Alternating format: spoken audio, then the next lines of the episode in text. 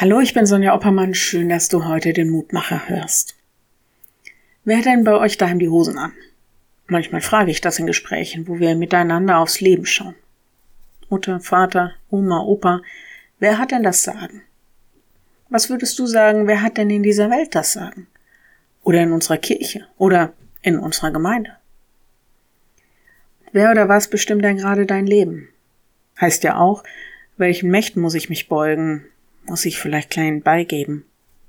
Also es gibt natürlich eine Menge Einflüsse und Bedingungen, unter denen wir versuchen, unser Leben zu meistern. Und wir können daran nichts ändern.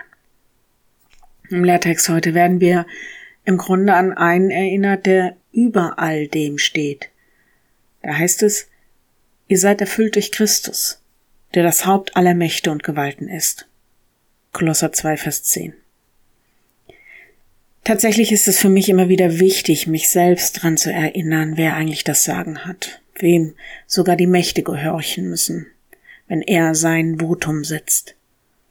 Ja, ich weiß, manchen ist das nicht wichtig oder ist zu hoch oder ist zu beängstigend, von einem allmächtigen Gott und Herrn zu sprechen, aber mir ist das ein Trost, dass nichts und niemand über ihm steht, dem er sich beugen müsste. Wenn Gott will, dann geschieht's. Was er will, ist, dass wir leben. Gott will, dass allen Menschen geholfen wird. Sein Will ist Leben, ist Liebe, ist Frieden. Mir soll das ein Trost sein, gerade dann, wenn ich über die Welt oder Krankheit oder irgendwelchen anderen Bedrohungen verzweifeln will. Er ist das Haupt aller Mächte und Gewalten. Er hat die volle Fülle und alle Möglichkeiten und durch ihn auch wir. Wenn du magst, dann bete doch noch mit mir.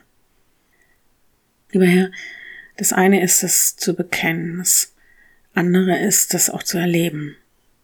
So mach uns ruhig an diesem Tag, hilf uns in den Schwierigkeiten, die unser Leben bedrohen, und lass uns erleben, dass du Gott bist. Du weißt, wer unter uns gerade leidet oder schlimme Aussichten hat. Hilf uns, dass wir auf deine Möglichkeiten vertrauen und zeig uns deine Macht. Wir bitten dich besonders für die angespannte Situation an der Grenze der Ukraine. Du kennst die Interessen und das Gepoker der scheinbar Mächtigen dieser Welt.